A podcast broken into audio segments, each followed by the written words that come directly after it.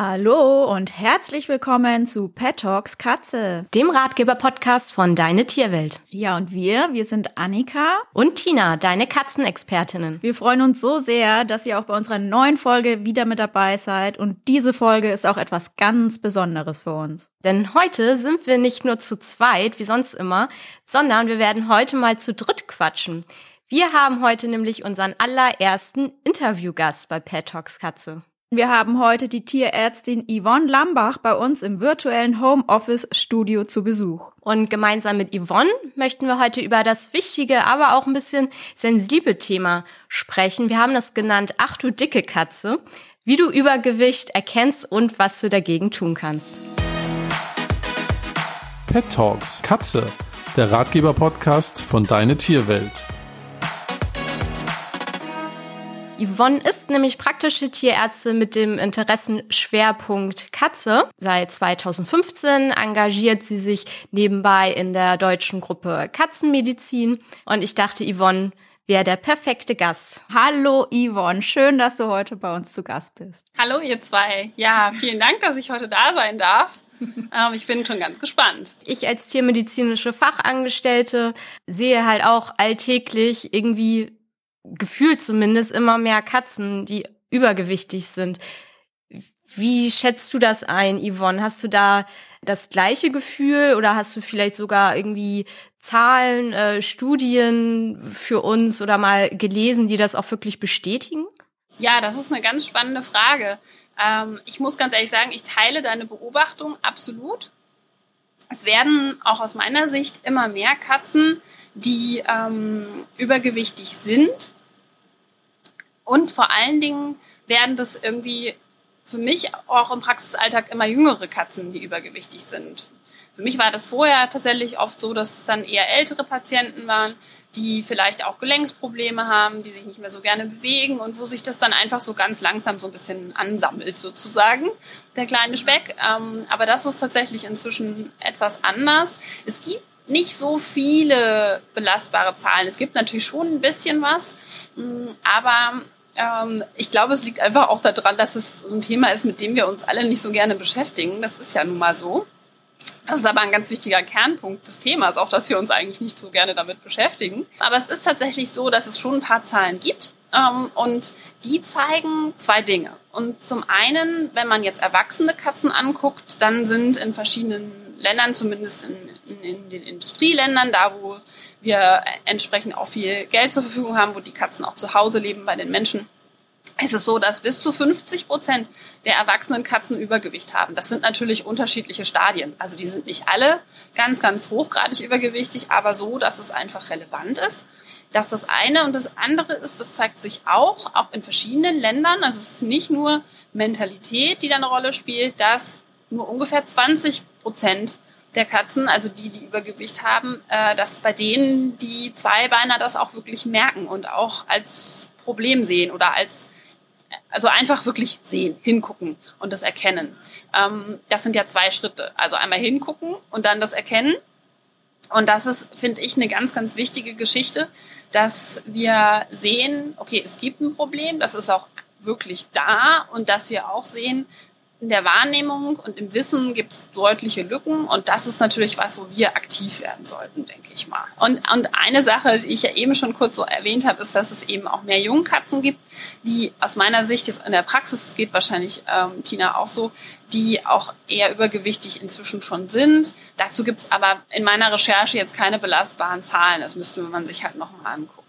Du hast das eben äh, schon angesprochen. Es sind so zwei, zwei Schritte auf der einen Seite, dass man es auch überhaupt erkennt, dass die äh, Katze übergewichtig ist.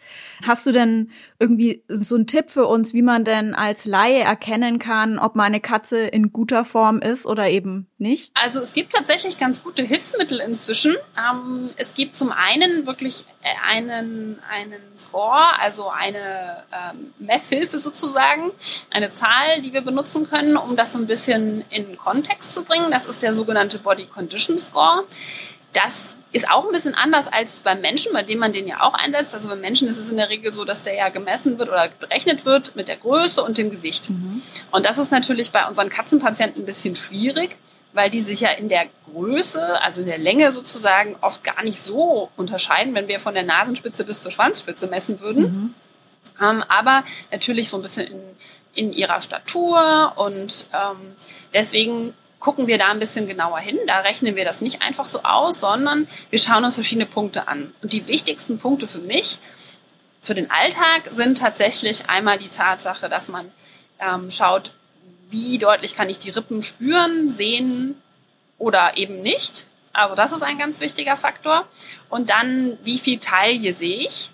Also von oben betrachtet, ist da eine Taille, ist da keine? Und wenn ja, wie viel? Und äh, dann das dritte ist so ein bisschen, dass man von unten einmal guckt, ist da ein Bäuchlein oder ist da kein Bäuchlein? Ähm, und auch nochmal ein bisschen schaut, wie viel Muckis sind denn da, also wie viel Muskulatur. Das ist auch nochmal ein ganz wichtiger äh, neuer Punkt, ähm, wo wir wissen, dass das auch ganz, ganz wichtig ist, gerade bei den älteren Katzen. Also das sind so die Messpunkte sozusagen. Und das ist etwas, wenn man äh, mit der Katze zum Checker kommt in der Praxis, dann kann man sich das auch einfach nochmal zeigen lassen. Es ist nämlich echt nicht schwer.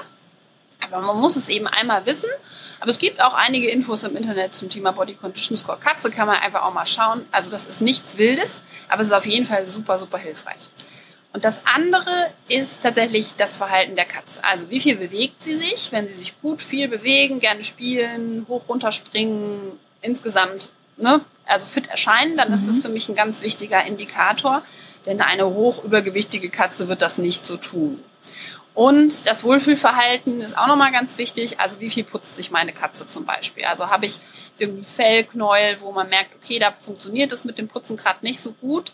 Da kann Übergewicht auch äh, eine Rolle spielen. Also kann, das kann ein kleiner Hinweis auch sein aufs Übergewicht und da einfach auch nochmal nachgucken lassen. Was meinst du denn, Yvonne? Was ist so der Hauptgrund? Ähm, wir haben ja schon ein bisschen was ähm, so angeschnitten warum viele Katzen einfach an ja, Übergewicht leiden, zu dick sind und gibt es da also in den letzten Jahren deiner Meinung nach irgendwie eine äh, Veränderung, warum das vielleicht auch mehr geworden ist? Wie gesagt, haben wir ja vorhin schon ne, auch übereingestimmt, dass es schon mehr wird offensichtlich, also häufiger ein Problem zu sein scheint. Und ich glaube, es ist so ein bisschen eine Mischung, das ist jetzt natürlich einfach erfahrungswert, ähm, eine Mischung aus äh, diesem wahnsinnig großen Angebot, was wir so, wenn wir ähm, als Konsumenten ähm, unterwegs sind, haben. Also da gibt es ja unglaublich viel und ganz viele ähm, Aspekte, die dann auch beworben werden, die uns dann auch sagen, damit ist unsere Katze besonders gesund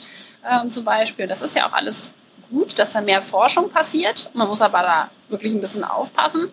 Also es ist einfach sehr viel, was man kaufen kann und anbieten kann. Das ist super. Aber das führt natürlich dazu, dass man unter Umständen auch ein bisschen zu viel anbietet und gerade an der Leckerchenfront dann an Kalorien so viel reingeht in unsere kleinen Tiger, dass sie eigentlich sonst nichts mehr bräuchten. Also das ist schon relativ häufig der Fall, wenn ich genau nachfrage. Da können wir ja nachher noch ein bisschen drauf eingehen, wie das so in der Praxis am besten funktioniert. Und es ist auch eben einfach ein bisschen Unwissenheit. Also es ist ja schon ein komplexes Thema. Was braucht die Katze? Wie viel? Ja, das ist so etwas, was man nicht unbedingt in der äh, Schule lernt. Ja, und deswegen ähm, haben wir da natürlich auch eine ganz wichtige Aufgabe als Ratgeber. Ähm, und ich glaube, die Kombination aus diesen beiden Dingen führt einfach dazu, dass die ähm, Tiere sehr, sehr gut und eben auch teilweise überversorgt sind und wir diesen Trend einfach sehen. Also ich äh, muss dazu sagen, ich habe ja zu Hause eine kleine Italienerin, ursprünglich Straßenkatze.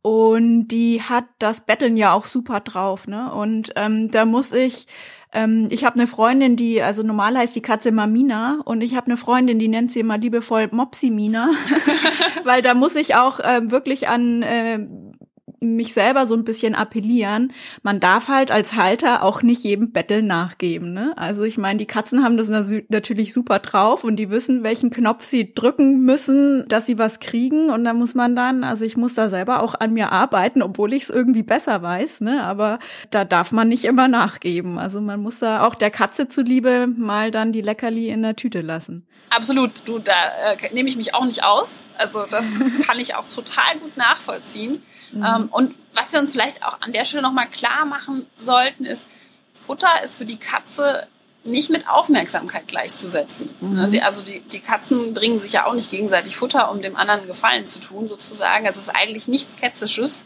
Und dass wir auch so ein bisschen hingucken, dass wenn die Katze sich Aufmerksamkeit einfordert, eben nicht immer der erste Schritt zum Näpfchen mit den Leckerlis sein muss, sondern dass es eben auch Spiel sein darf oder eben andere Formen von Aufmerksamkeit, Kuscheln. Ähm, und das ist auch ein ganz, ganz wichtiger Punkt, wo wir manchmal so ein bisschen falsch abbiegen. Yvonne, gibt es denn äh, Katzen, die irgendwie eher zu Übergewicht neigen als andere? Und kann Übergewicht für Katzen auch wirklich richtig gefährlich werden? Ja, das ist natürlich eine ganz, ganz wichtige Frage. Also es gibt schon Katzen, die mehr zu Übergewicht neigen, aber jetzt eigentlich weniger, dass ich sagen könnte, es ist eine Rasse oder ne, ähm, männlich-weiblich Problem sozusagen, sondern es sind eben oft die Katzen, die sich nicht viel bewegen. Macht ja irgendwie mhm. auch Sinn. Also die Stubentiger ja. neigen mehr zu Übergewicht als die Freigänger. Das ist ein ganz wichtiger Punkt und wir haben einfach mit dem, mit der Entwicklung, auch in unseren Städten, wir haben mehr Katzenhaushalte, das ist auch toll, aber wir haben eben auch mehr Stubentiger ähm, und dadurch entsteht natürlich auch da so eine gewisse, gewisse Bewegung hin zur etwas kräftigeren Katze. Das ist das eine. Mhm. Und es ist natürlich so, wir haben mit Sicherheit, genau wie bei uns Menschen, eben auch gewisse genetische Unterschiede. Also es ist sehr individuell. Und dann haben wir natürlich auch sehr, sehr große Persönlichkeitsunterschiede. Also wir haben auch Staubsaugerkatzen. Ich nenne sie immer liebevoll Labradoro unter den Katzen. Ähm, wir haben aber auch diese, diese Katze, die, die sagt, ich nehme jetzt mal so ein Häppchen und dann habe ich jetzt aber auch noch ganz viele andere Sachen zu tun. Also das ist natürlich auch ein ganz, ganz großer Unterschied. Und auch das erstmal rauszufinden, ähm, ist auch was, wo wir natürlich auch gut unterstützen können. Also mit den richtigen Fragen. Das ist das eine. Das andere ist natürlich, ja, wie bei uns Menschen, Übergewicht ist ein gefährlicher Faktor, also kann ein gefährlicher Faktor sein. Je mehr Übergewicht, desto größer ist auch das Risiko, dann entsprechend Erkrankungen ähm, zu entwickeln. Und zwei Dinge, finde ich, stechen für mich da immer sehr heraus. Da können sich die Zweibeine auch immer gut mit verbinden. Das ist einmal die Tatsache, je mehr Gewicht ich mit mir herumtrage, desto mehr müssen meine Knochen auch tragen. Also nicht nur die Knochen, sondern auch die Gelenke. Sprich, ich ähm, verstärke unter Umständen Arthroseschmerzen oder ich entwickle überhaupt erst eine Arthrose, weil meine Gelenke sagen, oh, oh, das ist jetzt ein bisschen viel. Das ist eine. Ähm, das andere ist, dass wir tatsächlich eine sehr hohe Inzidenz, also einen sehr hohen Anteil haben von Katzen mit Übergewicht, die dann auch einen Diabetes entwickeln, also richtig eine Zuckererkrankung, auch wie beim Menschen und dann eben auch den Typ 2 in erster Linie, also wo sich eine Insulinresistenz entwickelt aufgrund des Übergewichts ist einfach zu viel Energie da, äh, der Körper weiß gar nicht mehr, was er machen soll. Und das ist äh, tatsächlich auch bei der Katze wesentlich häufiger als bei den Hundepatienten. Wenn bei den Hunden etwa vier von tausenden Diabetes bekommen, dann kommen bei den Katzen ungefähr zehn von tausenden Diabetes und das sind etwas ältere Zahlen, die sind zwar sehr belastbar, aber es kann durchaus sein, dass sich das jetzt noch mal ein bisschen verändert hat mit dem vermehrten Übergewicht eben bei der Katze. Ähm, das, das Genau, das, ich finde es echt super viel. Und auch Harnwegsprobleme zum Beispiel werden gefördert oder entstehen häufiger, wenn die Katze oder der Kater in, insbesondere Übergewicht hat. Also da gibt es noch eine längere Liste von Sachen, aber ich denke, die ersten beiden sind einfach die wichtigsten, weil wir uns da so gut mit verbinden können, weil sie leider auch so häufig sind. Genau, also von daher ist es ganz wichtig, dass wir unsere Katzen schlank halten.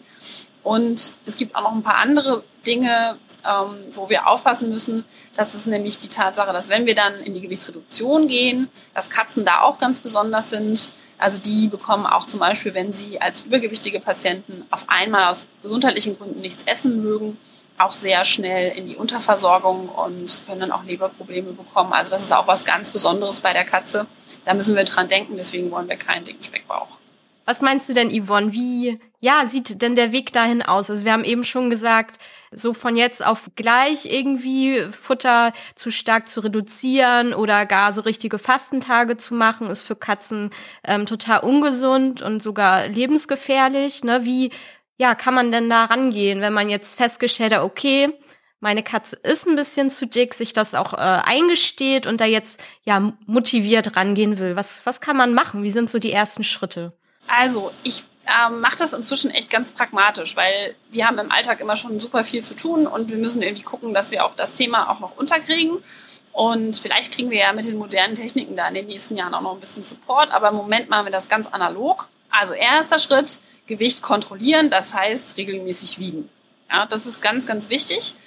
Ähm, ich empfehle es nicht zu häufig zu tun. Also ich würde ähm, vielleicht alle zwei bis vier Wochen, aber ganz regelmäßig Gewicht kontrollieren. Wenn es Patienten sind, die sehr, sehr instabil sind in irgendeiner Form, dann kann man das natürlich auch einmal die Woche machen, aber ich würde es nicht zu häufig machen, sonst geht man da emotional echt auch in so eine Achterbahnfahrt und das ist nicht so gut.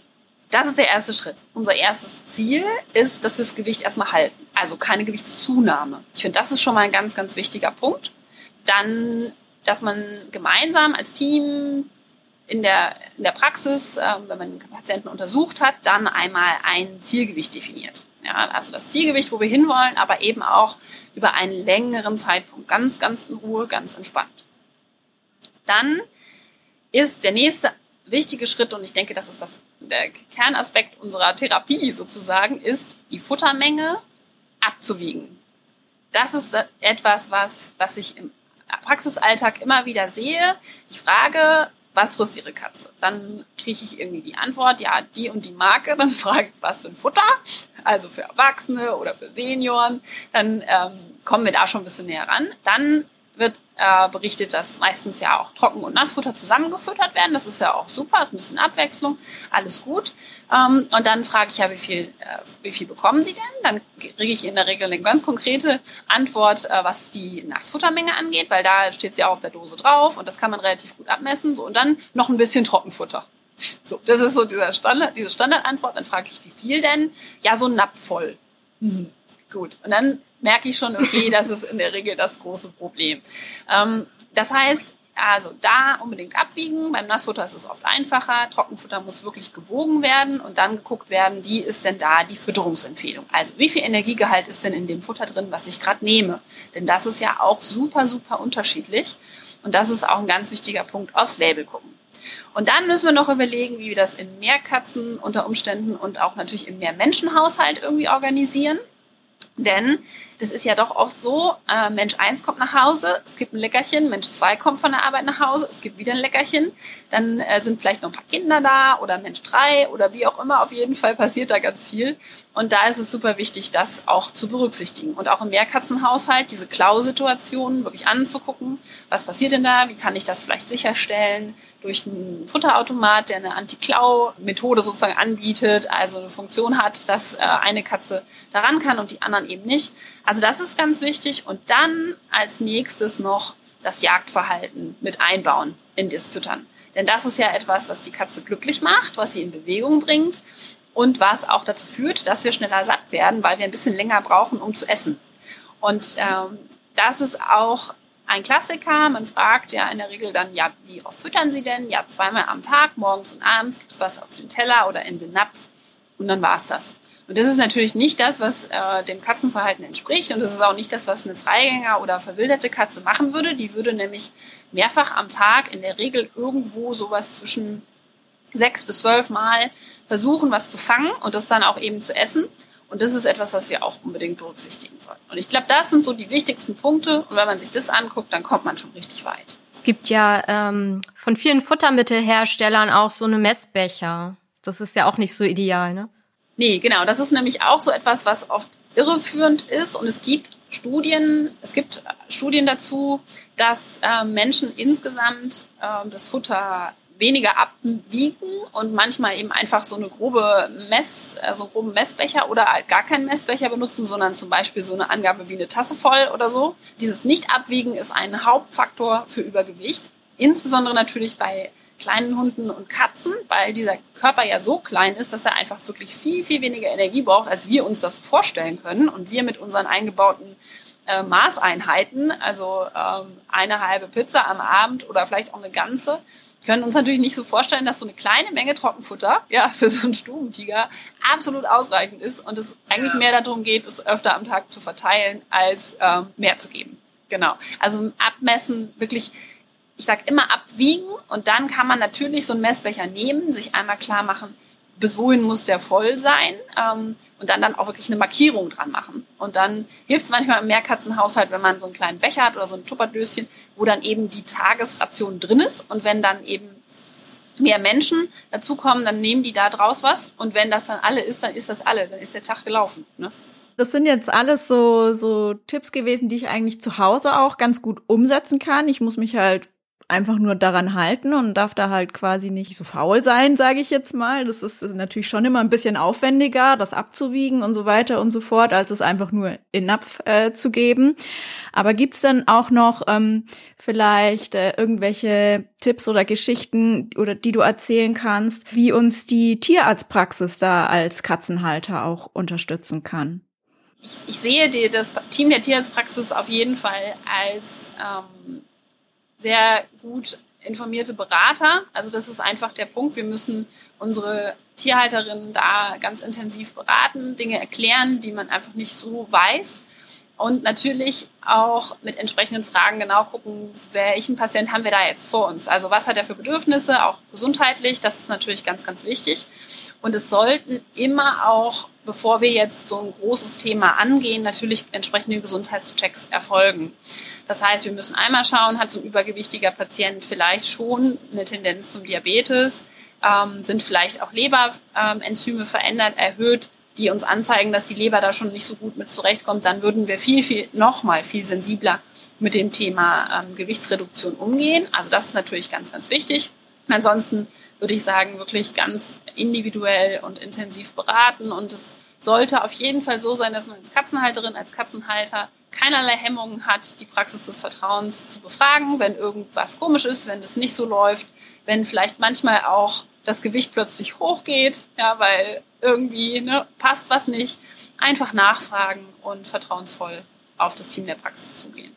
Zu guter Letzt hast du irgendwie einen ultimativen Tipp für eine langfristig schlanke Taille oder ist das wirklich das Abwiegen, was du eben sagtest? Das Abwiegen ist natürlich ein ganz, ganz wichtiger Punkt. Also das ist aus meiner Erfahrung wirklich ganz, ganz wichtig. Aber für mich ist das Ultimative ähm, auf jeden Fall Bewegung, Bewegung, Bewegung. Also das schaffen wir ja auch mit Futterspielzeugen. Das schaffen wir, indem wir auch Futter teilweise, wenn es möglich ist, also Trockenfutter zum Beispiel wirklich werfen, dass, es, dass wir Jagd, ähm, kleine Jagdszenen sozusagen äh, kreieren, damit die Katzen in Bewegung kommen. Und das andere ist, dass wir wirklich aufs Label gucken. Also gucken, ähm, wirklich lesen, was ist denn da jetzt drin, wie viel Energie ist denn da drin und dann eben nachfragen. Also Bewegung, Bewegung, Bewegung und, und eben wirklich die Futtermenge, ob ne, jetzt mit dem Abwiegen oder eben mit dem Informieren das sind einfach die beiden wichtigen Säulen, um langfristig eine gute Figur zu haben. Ja, wow, Yvonne, ich hätte irgendwie noch 100 Fragen an dich. Ich finde das Thema wirklich äh, so spannend. Und ich selbst habe heute auch äh, wirklich super viel gelernt. Und äh, es war total schön, das alles mal aus Sicht äh, einer Tierärztin zu erfahren. Ich glaube auch, dass du ähm, ganz vielen ähm, Zuhörern von uns wirklich weitergeholfen hast bei dem Thema. Ja, das ist schön. Das hoffe ich auch tatsächlich. Das ist ja unsere absolute Motivation. Und ähm, ich kann einfach nur noch mal dazu aufrufen, die Kolleginnen und Kollegen vor Ort zu kontaktieren und den Schritt zu gehen. Und dann passiert ganz viel. Also es hat wirklich richtig viel Spaß gemacht. Unser allererstes Interview hier ever. Vielen, vielen Dank, Yvonne, dass du ein Teil davon warst. Ja, vielen Dank. Vielen Dank für die tollen Fragen und dafür, dass ihr ähm, mich eingeladen habt. Und mir hat es auch sehr, sehr viel Spaß gemacht. Dankeschön. Ja, und ich möchte mich natürlich auch noch bedanken. Es war wirklich super. Wir hoffen, dass ihr ganz viel für euch und eure Miezen ähm, mitnehmen konntet für den Alltag und dass ihr ja den Speck, den Kampf ansagen könnt und ja, den einen oder anderen Tipp dann wirklich auch umsetzt. Wenn ihr noch Fragen zu der heutigen Folge habt oder natürlich auch Feedback, dann meldet euch gerne bei uns, auch gerne per Mail an podcast.deine-tierwelt.de oder in der Deine Tierwelt Community. Und natürlich, muss ich ja immer wieder betonen, freuen wir uns über Bewertungen, das heißt ein paar Sternchen bei iTunes. Wir sehen uns dann nächsten Monat wieder, da wird es auch wieder richtig interessant. Genau, also bis zum nächsten Mal. Macht's gut, eure Tina und eure Annika. Tschüss. Tschüss.